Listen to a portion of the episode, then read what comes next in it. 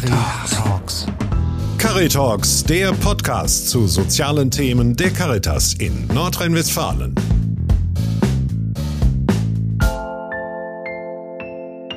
Herzlich willkommen bei Caritalks.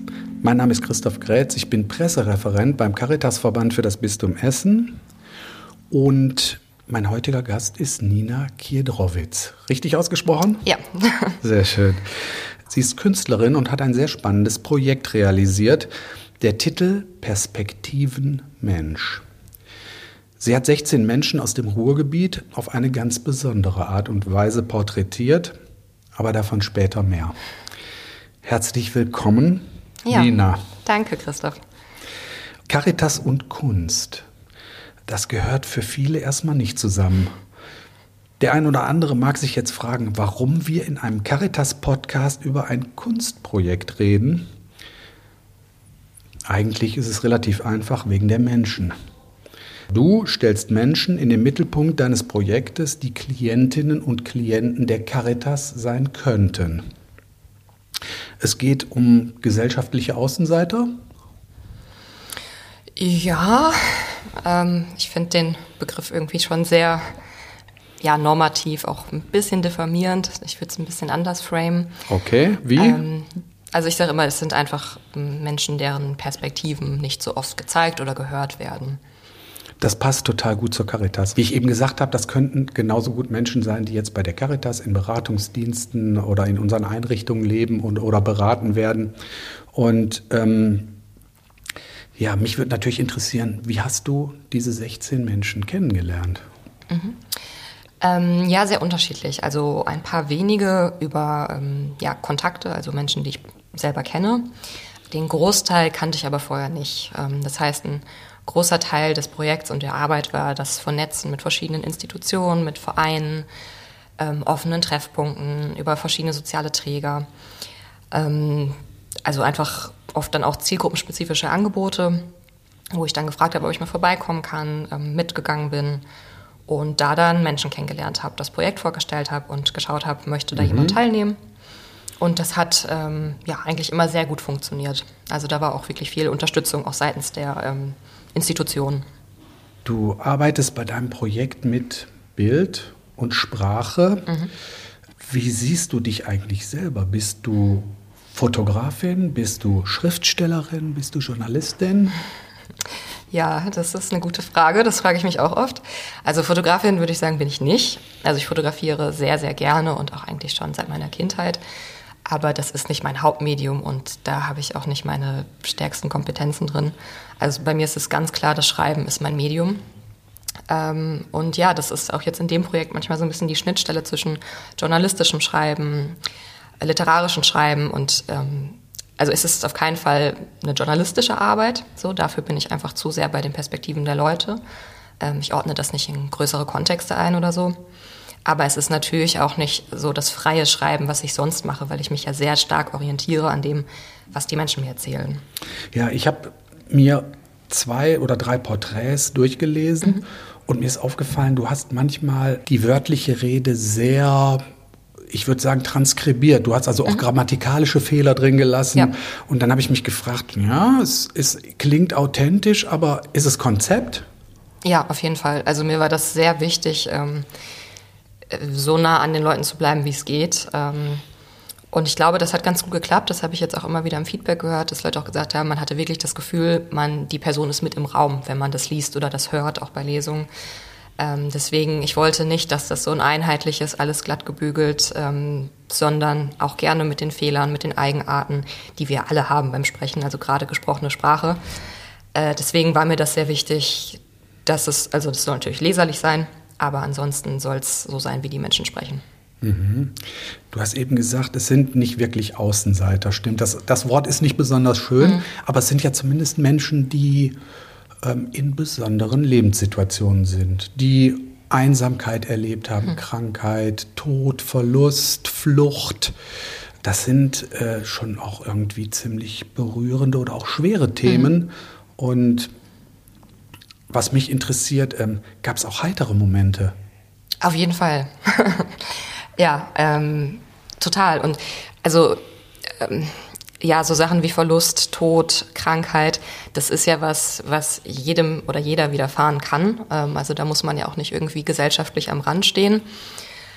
Ähm, deswegen fand ich das, also finde ich es auch so schön, dass man sieht, auch wenn die Lebenswelten vielleicht sehr unterschiedlich sind als die eigene, gibt es halt immer wieder verbindende Momente, weil, wie gesagt, ähm, das kann jedem passieren, dass man mal einen schweren Verlust erleidet, dass man sich in Situationen findet, wo man sehr hoffnungslos ist. Und das finde ich halt auch schön, das zu zeigen, dass so die großen Sachen, die uns umtreiben als Menschen, also ähm, Schmerz, Trauer, aber die auch Liebe, Themen. Mhm. genau, eine Sehnsucht nach Geborgenheit, nach Sicherheit, ähm, das ist bei den meisten Menschen ja ähnlich, das, was wir, was wir uns wünschen oder was uns so im Großen widerfährt.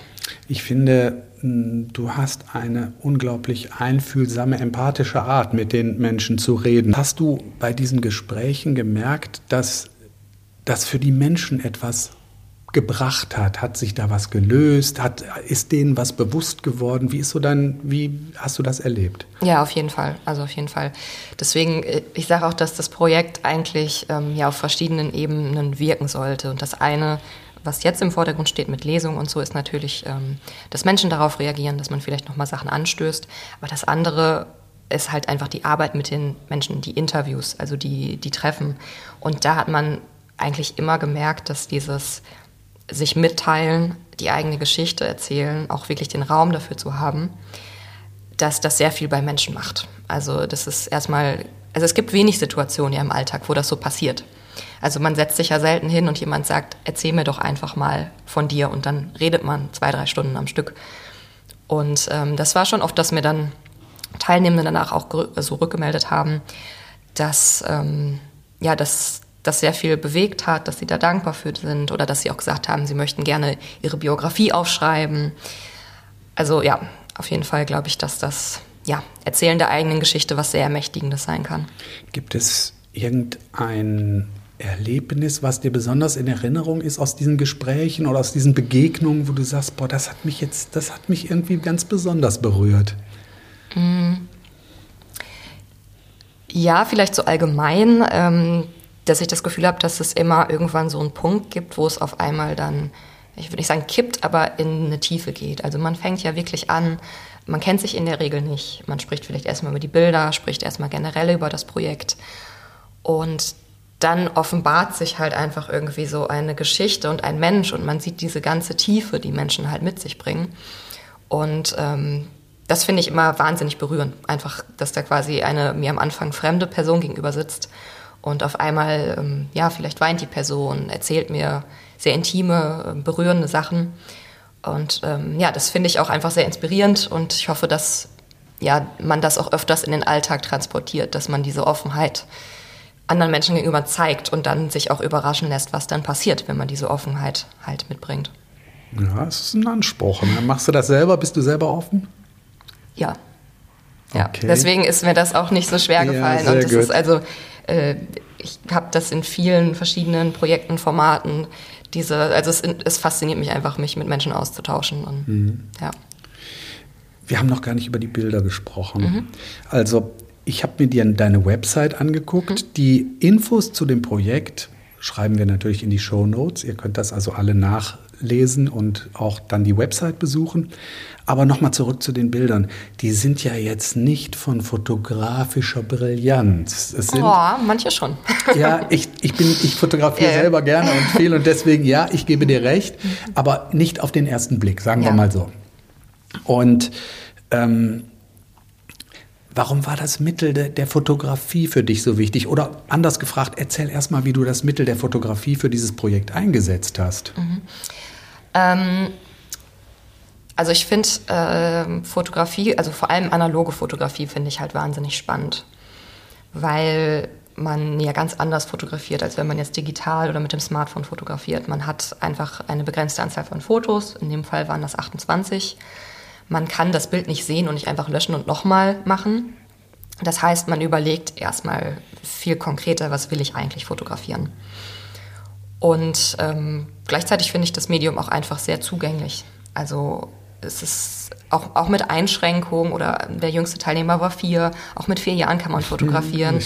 Auch mit ja. äh, körperlichen Behinderungen kann man fotografieren. Ähm, deswegen fand ich, war das halt ja einfach eine gute Möglichkeit, niederschwellig ähm, den Menschen die Möglichkeit zu geben, sich komplett frei selbst auszudrücken, weil ich auch sehr wenig vorgegeben habe. Und ich finde es halt auch einfach faszinierend, was Menschen fotografieren, weil es sehr, sehr unterschiedlich ist. Also das sieht man ja auch bei den Ergebnissen. Also die Motive sind unterschiedlich gewählt. Sag mal ein Beispiel. Naja, manche Teilnehmende fotografieren eigentlich nur Menschen, manche gar nicht. Manche eher Gegenstände, manche versuchen Wege irgendwie nachzuzeichnen. Und wie gesagt, das hatte ich auch offen gelassen. Ich habe den Teilnehmenden nur gesagt, fotografiere einfach mal eine Zeit lang alles, was du spannend findest, interessant findest, schön, hässlich, einfach alles, was du festhalten willst. Also mit begrenzten Möglichkeiten. Da ist dann vielleicht auch weniger mehr, oder? Wie meinst du? Also da, dadurch, dass man eben nicht löschen kann und Ja, wieder ja. neu Mhm. aufnehmen kann, man hat nicht hunderte von Genau. Bildern zur Auswahl, sondern man muss sich auf 28 Bilder konzentrieren. Das finde ich Ja, ja. schon, das ist schon sportlich. Ich meine, das war in, zu Zeiten der analogen Fotografie, die sind ja noch gar nicht so lange her, war das Ich normal. fotografiere immer noch analog. Ja, das ist cool. Ich, das finde ich Ja. gut. ja. Ja. Genau, also das ist auch einfach, dass man auch eine überschaubare Menge dann hat und ähm, ich finde auch bei analoger Fotografie auch diesen Moment so schön, wenn man die Bilder dann das erste Mal sieht. Und diesen Moment habe ich ja dann mit den Teilnehmenden auch geteilt. Also die haben die vorher nicht gesehen und erst in Ah, der Interviewsituation. Das genau. war mir gar nicht klar. Genau, Ach, ich habe die cool. Fotos dann mitgebracht Ja. Mhm. und ich, wie gesagt, ich finde es dann auch schön, die Reaktionen darauf, die sind halt sehr ungefiltert und unmittelbar dann. Deine Arbeiten sind zu sehen, unter anderem jetzt in der Essener Zentralbibliothek, Genau. Stadtbibliothek. Ja. Und du hast jetzt auch eine ganze Menge Lesungen gehabt, habe ich gesehen. Genau. Und ja, das ist das Stichwort. Gibt es eine Lieblingspassage, die du gerne unseren Hörerinnen und Hörern präsentieren möchtest? Ja, das finde ich sehr schwierig. Ich habe es mir gedacht. Ähm, genau, weil die Texte halt auch einfach, also sie sind sehr lang und sie bauen auf. Das und, stimmt, die sind lang. Genau, also ich spiele da auch viel mit, dass man irgendwie ja immer mehr Informationen im Laufe des Textes bekommt und Mhm. was ich ja auch geschildert habe, auch in der Interviewsituation, man fängt quasi mit einer fremden Person an und auf einmal offenbart sich immer mehr. Deswegen ähm, möchte ich da nicht spoilern, indem ich irgendwas von hinten rausgreife und ich glaube, es wäre schwierig, da was rauszunehmen, was jetzt Dann, dann verweisen wir doch einfach auf die Website. sehr gerne, ja. Wer interessiert ist, möge das nachlesen. Aber ich möchte noch mal auf die Menschen zurückkommen, weil ich arbeite bei der Caritas und ich habe höchsten Respekt vor unseren Kolleginnen und Kollegen, die ähm, tagtäglich mit Schicksalen, mit Menschen zu tun hab, haben, so wie du sie jetzt erlebt hast oder kennenlernen durftest. Ich kann mir vorstellen, dass man sich auch selber ein bisschen verändert durch die Begegnung mit diesen Menschen. Ja, klar. Also das ähm, ist ja auch nicht so, dass man dann irgendwie das Interview führt und nach Hause geht und sagt, so jetzt ist Feierabend und ich denke da nicht mehr drüber nach. Also das schwingt natürlich viel mit, ähm, zeigt einem auch nochmal sehr viel auf. Also vielleicht Sachen, die man noch nicht äh, wusste, aber auch Sachen, die man vielleicht nicht so oft im Alltag mitdenkt. Einfach diese anderen Perspektiven mitzunehmen und das verändert natürlich auch den Blick dann, mit dem man dann durch die Welt läuft und auf Menschen schaut. Bist du demütiger geworden? Auf jeden Fall. Auf ja? jeden Fall. Kannst du mit dem Wort was anfangen? Ja, also ich, ich finde es äh, schwierig. Ähm, also ähm, man muss sich ja auch einfach sehr gut abgrenzen können. So, dass man nicht, also ich habe auch ähm, früher zum Beispiel mal bei Pro Asyl in der Beratung gearbeitet und habe damit irgendwann aufgehört, weil ich das nicht geschafft habe, mich gut abzugrenzen. Weil es, ähm, ja, demütig, aber dann sehr überspitzt, also dass ich wirklich nach Hause gegangen bin und gedacht habe, ich sitze hier mit meinen Luxusproblemen und anderen Menschen geht's viel schlechter. Und was ist, was mache ich hier eigentlich? Und ich muss doch eigentlich viel mehr machen. Und das war sehr destruktiv. Also das war nicht demütig in einem positiven Sinne, sondern einfach nur noch, es hat mir so sehr zugesetzt und ich konnte mich nicht mehr davon abgrenzen. Und das ist mittlerweile anders. Also ich bin mittlerweile ja auch ein bisschen älter, ich habe mehr Erfahrung im sozialen Bereich. Und jetzt ist es ja das demütig in einem positiven, konstruktiven Sinn, dass ich auch sehe, wo kann ich denn wirken? Also wo hört mein Wirkungsbereich auf? Aber ich kann schon wirken auf bestimmten Bereichen und alleine ja durch solche Arbeiten, dass ich sage, ich nutze meine meine Plattform, meine Privilegien, ähm, um anderen Menschen halt auch diesen Raum zu geben, auch gehört zu werden dann. Ja, das ist auch so ein bisschen die Idee der Caritas. Wir sind Anwalt für Menschen, die selber keine Lobby haben, sie, die selber keine, Fürspr die keine Fürsprecher Ja. haben und als solcher verstehen wir uns natürlich als Caritas. Ähm, Ich wollte nochmal auf die Bilder zurückkommen. Mhm. Ich habe ja eben gefragt, gibt es eine Lieblingspassage mhm. textmäßig? Mhm. Gibt es denn ein Lieblingsbild? Äh, tatsächlich. oh, aber diese Bilder sind nicht äh, mit in dem Band. Okay. Das ist nämlich, ähm, genau das, also ich habe viel mehr Kameras verteilt, als ich zurückbekommen habe. Mhm. Ähm, manche Menschen habe ich auch nicht mehr treffen können. Und tatsächlich sind das Bilder, die mich am meisten berührt haben, von einem Mann, den ich danach nicht mehr getroffen habe. Der mhm. ähm, war wohnungslos und ähm, er hat, also die, ich habe die Bilder abgeholt, ich habe die gesehen und ähm, er hat immer wieder Bilder gemacht von dem Zelt, in dem er schläft und dann abwechselnd mit dem Himmel. Und es war, ja, hat mich einfach sehr, sehr berührt und ich hätte so gerne mit ihm darüber gesprochen, habe ihn aber leider nicht mehr wieder getroffen und ähm, auch die Sozialarbeitenden wussten nicht, wo er ist. Wie schade. Ja. Ja, aber es ist, das sind starke Eindrücke, oder? Ja, total. Also es ist auch wirklich sehr unterschiedlich bei den Bildern. Manche Bilder sprechen total für sich, wo man schon einfach gepackt ist und denkt, krass, was, was steckt dahinter? Und andere wirken erstmal sehr, ähm, ja, ich will nicht sagen nichts sagen, das klingt so werten, aber einfach da passiert jetzt nicht so viel, wenn man nur die Bilder sieht. Aber mhm. wenn man dann das in Verbindung mit den Texten und wenn man dann irgendwie auch ähm, ja, das in Verbindung zu der Person setzen kann, dann ähm, wirkt es nochmal ganz anders. Und das finde ich auch einen schönen Effekt, dass man nochmal so sieht, okay, man kann von der Oberfläche nicht darauf schließen, was da alles hintersteckt. Also hm, ich kann ja mal sagen, also mich hat eine Geschichte besonders berührt, das war die von dem jungen Mann aus Tunesien. Mhm der nach Deutschland gekommen ist, um hier zu studieren, der da über sein Schwulsein berichtet mhm. und sagt, dass er das in Tunesien praktisch nicht ausleben konnte oder nicht leben durfte. Und er erzählt von Einsamkeit in Deutschland, ähm, vor allem jetzt während der Corona-Zeit mhm. und von Depressionen. Und er wünscht sich einen Partner. Mhm. Also eigentlich überhaupt kein Einzelfall. Ich glaube, solche ja. Schicksale gibt es verdammt viele. Und ja, mich hat das angerührt, mit welcher Dichte du das berichtet hast, beziehungsweise eigentlich der junge Mann ja selber ja. berichtet hat. Das ja. fand ich toll. Ja, also da kam einfach sehr viel bei ihm zusammen, sehr viele Perspektiven, wo ich das Gefühl habe, viele Menschen können sich reinversetzen. Also als junger Mensch in der Corona-Zeit ähm, anzufangen zu studieren, ich stelle mir das schrecklich vor. Ähm, diese Isolation, wenn man dann noch neu in eine Stadt gezogen ist für ein Studium und niemanden kennt und auch niemanden kennenlernen kann.